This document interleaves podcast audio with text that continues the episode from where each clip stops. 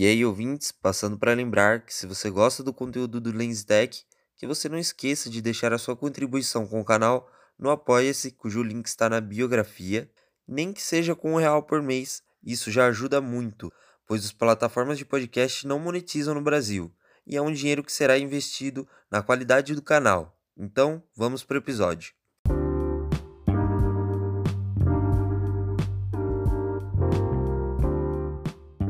E aí, ouvintes do canal LensTech, esse episódio foi feito com a intenção de sanar as dúvidas e acabar com os mitos relacionados às câmeras dos smartphones. Há algum tempo atrás, os celulares chineses se tornaram muito populares no Brasil, e sem dúvidas boa parte dessa fama vinha do número elevado de megapixels.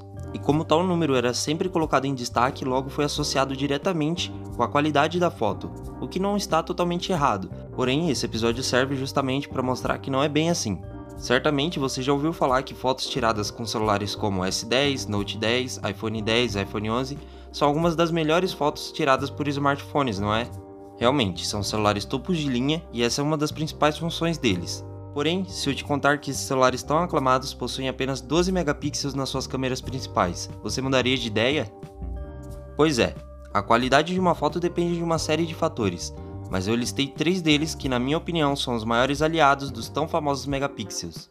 O primeiro ponto é a abertura da lente, medida como f2.0 por exemplo, e quanto menor o número de f, maior é essa abertura, captando mais luz do ambiente e deixando a foto mais clara, com menos ruídos e assim consequentemente ajudando na definição. E uma lente de abertura f1.9 já pode começar a entregar bons resultados. O segundo ponto é o pós-processamento que o software do celular é capaz de aplicar e ele serve para corrigir possíveis falhas da foto.